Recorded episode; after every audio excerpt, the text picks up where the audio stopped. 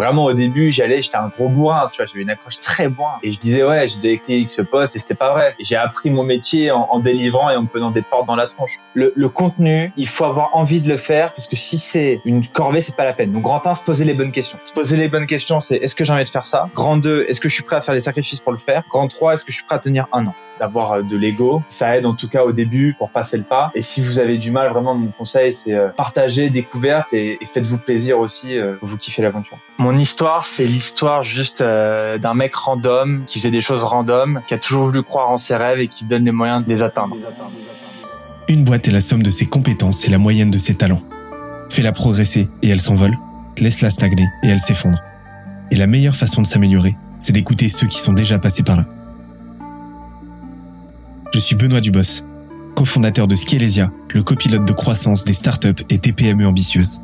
Ensemble, nous allons partir à la découverte des plus belles réussites entrepreneuriales, avec un objectif, comprendre comment créer et développer une boîte de façon saine, rapide et durable.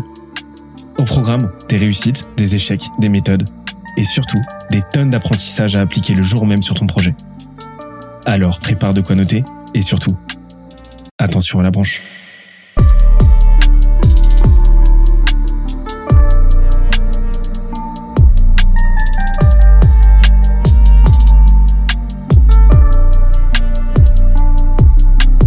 Let's go.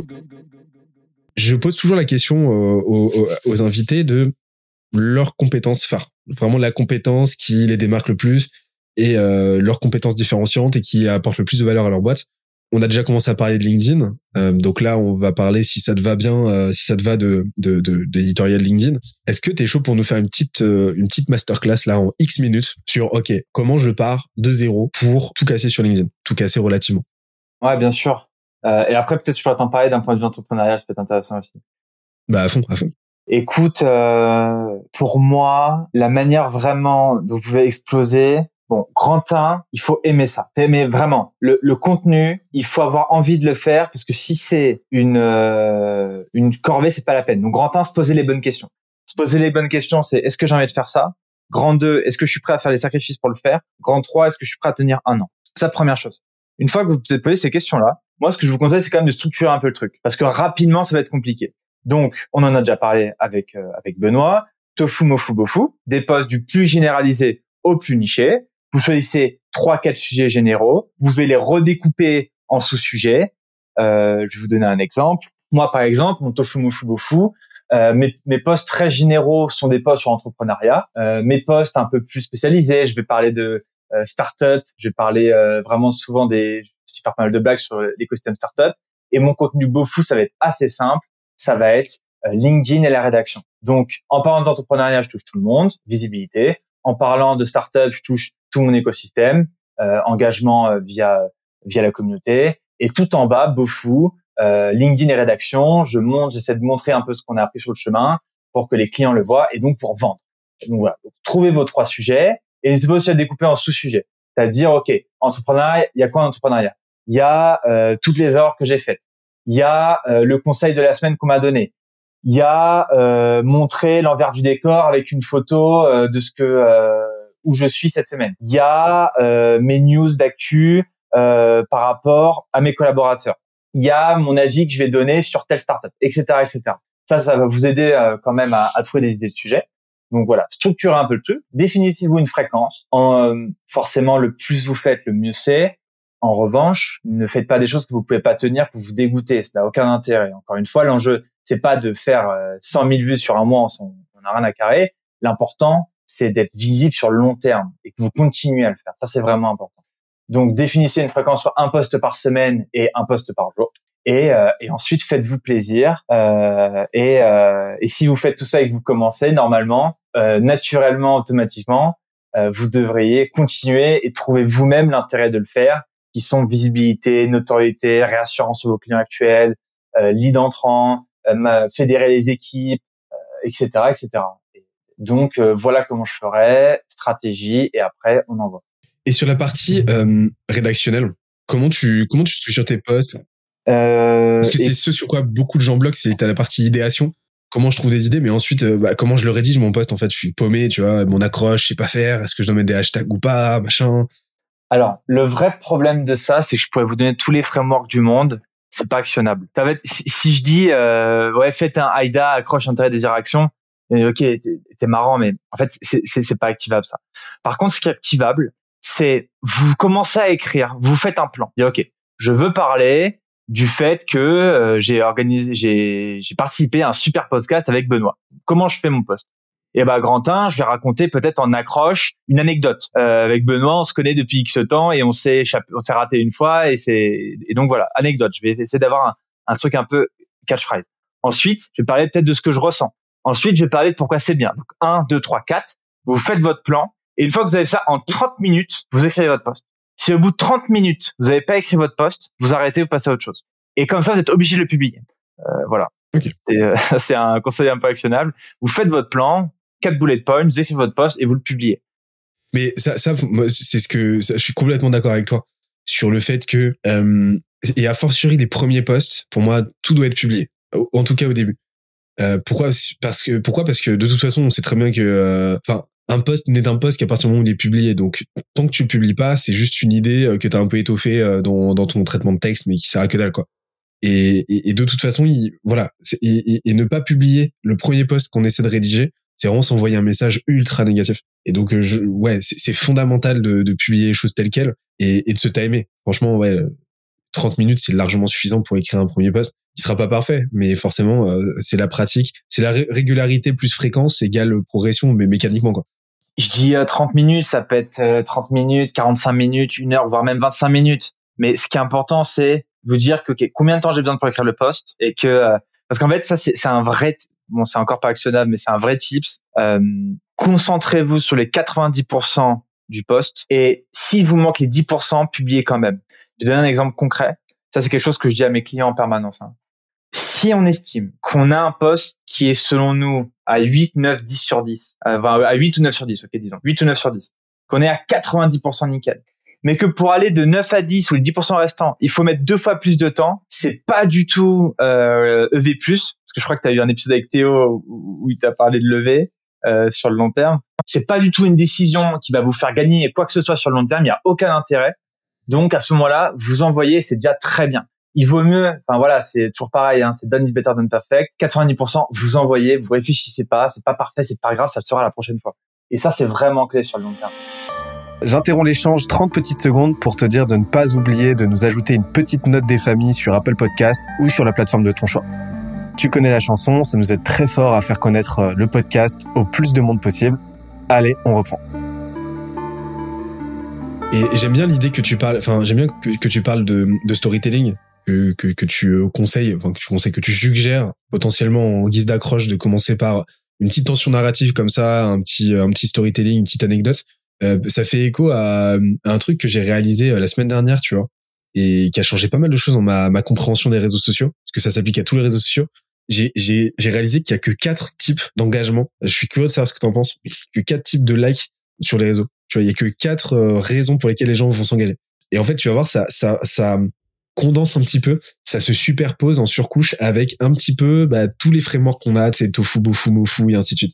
Le premier, c'est de la, c'est de la connivence. Genre, euh, c'est un like de connivence. Euh, tu, vas faire un post en fait où tu vas être le, le, le tu vas te faire le porte-voix euh, de, de, de, d'une pensée que les gens n'arrivent pas à exprimer. Donc par exemple, un post d'indignation qui va taper sur un ministre, sur un ministre qui fait du greenwashing ou une marque qui fait du greenwashing. là, les gens en gros vont liker, tu les mets dans un stade, ils vont lever lever le point en disant ouais t'as trop raison, etc. Donc vraiment un like de un like de connivence où les gens vont euh, témoigner leur approbation et le potentiel de viralité là-dessus il est énorme. Ensuite un like de t'as les likes de soutien. Donc ça c'est quand tu racontes une galère en gros, tu vas raconter tu vas storyteller, euh, montrer une anecdote que tu as vécue, partager ton parcours. Généralement, tu vois avec un, un, un bon petit fil narratif comme on aime, euh, bah voilà situation euh, initiale, perturbation, résolution et ainsi de suite. On est vraiment dans un on est vraiment dans du, du, du Tolkien pure souche. Là aussi, tu as un gros potentiel de viralité et en plus de ça, ça contribue à ta marque personnelle. Après, tu as la réciprocité. Là, c'est quand on voit de la valeur. Donc là, c'est plus du contenu euh, beau fou. Donc là, tu vas partager euh, sur ton expertise, euh, apprendre à résoudre un problème, ou tu vas partager avec tes pairs, par exemple, je sais pas, des, des, apprentissages. Mais là, en gros, les gens vont liker par réciprocité pour te remercier en fait d'avoir de leur avoir envoyé du lourd. Et le dernier, c'est c'est un peu plus technique, mais c'est du mindfuck. Tu sais, c'est quand tu viens déconstruire une doxa, tu vois, un, un dogme établi, etc. Donc tu vas tu vas venir démontrer pourquoi, je sais pas, Elon Musk en fait, eh ben Elon Musk en fait c'est un boulet, tu vois. Voilà. Donc là, c'est donc là c'est du, du mindfuck. Tu prends un contre-pied et tu et, tu déconstruis quelque chose. Et là, les gens vont liker. Ça, quand c'est bien fait, c'est très fort. Ouais, c'est ça. Et mais c'est compliqué à faire. Ouais. Par contre, ouais, niveau crédibilité, niveau euh, niveau street cred intellect, euh, c'est c'est pas mal du tout. C'est ça, mais en fait le truc, moi des fois je vois des trucs, ça se voit que c'est c'est c'est forcé, tu vois. Tu vois en fait il y a, en fait c'est, moi j'appelle ça éviter l'éléphant dans la pièce. C'est ok, comment est-ce qu'avec ce poste j'évite l'éléphant dans la pièce? Mais en fait ce qu'il faut jamais, c'est vous forcer à faire des choses. Par exemple, si vous si vous êtes vous avez un jour vous vous réveillez le matin, vous disez un truc et parce que vous avez toute une vie derrière, mais putain en fait Elon Musk c'est un boulet, et je peux expliquer pourquoi et j'ai un vrai contenu là-dessus. Et ben là vous le partagez. Mais si vous dites oh il faut que j'aille en contradiction avec Elon Musk absolument pour faire du débat, franchement c'est cramé, tout le monde le voit, euh, Benoît le voit, je le vois, les clients le voient, tout le monde le voit, et donc euh, c'est beaucoup moins sympa. Moi je le vois pas parce que je suis d'accord. c'est beaucoup moins sympa, mais euh, alors sur le sujet de, de, de, théoriser tout ça. Chez nous, on a un génie euh, la théorisation qui s'appelle Matteo, que j'embrasse très fort, Matteo de Oliveira. Allez le follow sur LinkedIn. Et, et alors lui, c'est un, c'est un génie de créer des, des plans, des frameworks, des trucs, d'avoir, de donner des noms anglais à toutes sortes de choses. Et moi, je suis là, Mathéo, français, les gens ne comprennent rien. c'est, c'est énorme.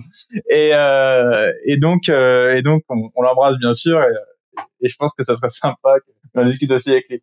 Ah bah on va, on va bien s'entendre lui et moi. je suis insupportable moi tout, toutes les semaines j'arrive avec des nouveaux frameworks et tout, euh, je sais plus quoi en faire. Tu vois moi je me dis toujours euh, comment est-ce qu'on les applique au quotidien. Tu vois?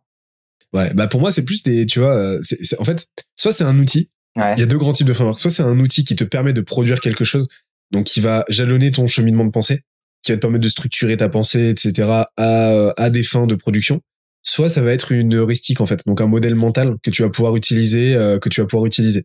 Euh, par exemple, euh, ce framework-là avec les quatre types de lag, bon bah ça peut structurer complètement ta ligne éditoriale parce que tu dis bon bah ok bon il faut que je il faut que je jongle entre ces quatre ces quatre émotions primaires là en fait. Mais ça c'est un bon framework selon moi. Par contre après tu as des frameworks complètement complètement complètement hors sol qui sont simplement théoriques mais qui sont bah qui sont voilà de la masturbation intellectuelle ni je te vois rire là. Ah, mais moi, je suis souvent mort de là. Non, mais je suis tout à fait d'accord avec toi. Et, ce que je trouve, c'est là, tu donnes un très bon exemple. C'est euh, c'est ce que tu as donné finalement être vois, tout tu vois, typiquement, tout fou, fou, fou. Alors, ok, il faut que je fasse un poste très généraliste, fou, très niché. Mais j'ai souvent l'impression que tu vois le, la barrière entre j'ai le framework et c'est activé par la majorité est souvent très longue à mettre en place. Et euh, je pense qu'il y a beaucoup de cas aussi. Ah, c'est clair. Euh, et, et, et ça peut être une difficulté pour beaucoup de monde aussi euh, de, euh, de prendre position sur des sujets qui leur tiennent à cœur. Et, euh, et d'autant plus qu'on en parlait tout à l'heure, tu vois, du, du, du virtue signaling, euh, donc du, du fait de, de, tu vois, de témoigner une, vertu, etc. une vertu, mais, mais, mais en fait, la seule, la seule, la, la, seule composante, la seule variable qui va, selon moi, faire que c'est du virtue signaling ou pas, c'est est-ce que t'es en, en, en pure sincérité dans ta prise de parole ou pas, en fait? Est-ce que c'est quelque chose que tu peux baquer par des actes? Est-ce que c'est quelque chose qui te tient vraiment foncièrement, viscéralement à cœur? Et en fait, à partir de là, personne ne peut te targuer euh, de, de virtue signaling, euh, si ce n'est si ce n'est quelqu'un qui fait preuve de mauvaise foi et qui cherche à te euh, discréditer, ou ou quelqu'un qui quelqu'un chez qui chez qui ta prise de parole a eu un écho négatif parce que bah ça le ramène lui à certaines choses. Mais encore une fois, c'est pas quelque chose qui que tu possèdes. Et je vois souvent beaucoup de gens un peu anxieux, être un peu anxieux de euh, la prise de voilà d'une prise de parole sur une cause un peu sociétale, sur une cause qui leur tient à cœur, justement de peur de euh, de se faire un petit peu casser les, les rotules. Mais si c'est quelque chose qui te tient à cœur, que sur lequel t'es documenté, sur lequel t'es capable d'avoir une prise de position euh, claire, nette, précise, construite, bah en fait il y a absolument aucune raison que tu le fasses que tu le fasses pas.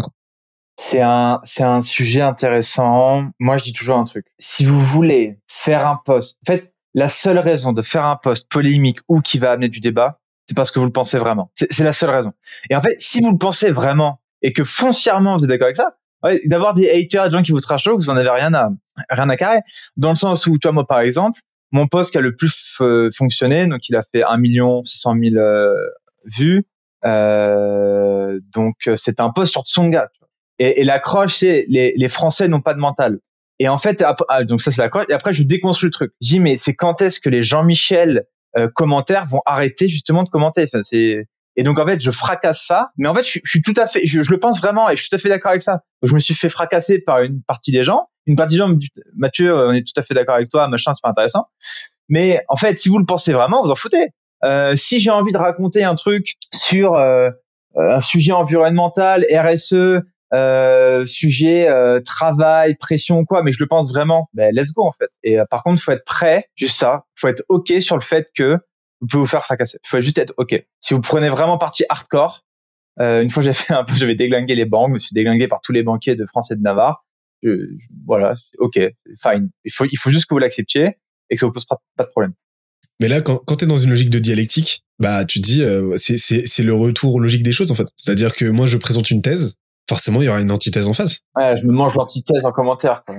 Non mais c'est ça, mais mais tu sais que ça c'est un c'est c'est c'est une vraie combine ça. si tu ne nuances pas volontairement, mais en fait encore une fois il faut être prêt à. Moi j'aime bien faire de la euh, j'aime bien nuancer, mais aller en, l'espace de plusieurs sur plusieurs postes en fait. Ou nuancer en commentaire. Pour moi le pour moi le commentaire c'est vraiment le royaume de la nuance parce que euh, bah sinon tu, déjà tu tu amoindris ton propos si tu prends la parole sur un sujet si tu veux présenter une thèse c'est que cette thèse là tu te retrouves déjà dedans et donc oui, forcément, il y a toujours des points de nuance, mais sauf que euh, la, la, la, nuance est censée est censée venir euh, sublimer en fait ton propos de base, euh, vraiment le la moelle épinière de ton de ta pensée. C'est pas censé venir, euh, c'est pas c'est pas sa substance en elle-même, tu vois. C'est donc euh, donc oui, ton postulat bourrin tel quel, t'es censé déjà te reconnaître totalement dedans. Et, et souvent on a tendance c'est un peu à trouver des circonvolutions, tu vois. Et je vois je vois plein de gens nuance et essayer de trouver euh, des contradictions avec eux-mêmes, etc. Il est vrai que, en revanche, euh, par exemple, mais si on regarde. Exactement. Et, et ça, euh, ça rend ton poste illisible et ta pensée incompréhensible, en fait. Par contre, quand t'écris pour les autres, après, c'est un peu différent. Bah, ça, c'est un vrai sujet, ça. Parce que dans le conseil, c'est différent. J'espère que l'épisode t'a plu autant que ça nous a plu de l'enregistrer et le produire. Si c'est le cas, oublie pas de nous laisser une petite note et euh, de le faire tourner autour de toi. Ça nous aide énormément à faire connaître le podcast, à nous faire connaître et à prêcher la bonne parole d'une croissance saine, durable et rapide. En attendant le prochain épisode, on se donne rendez-vous sur scalesia.co, s c a l e z i a.co où tu découvriras des cours, des vidéos et des lives en libre accès pour t'aider à faire décoller ta boîte comme jamais. C'est notre promesse, c'est ça qu'on aime faire et on va continuer de le faire. On se dit à très vite. Bye bye.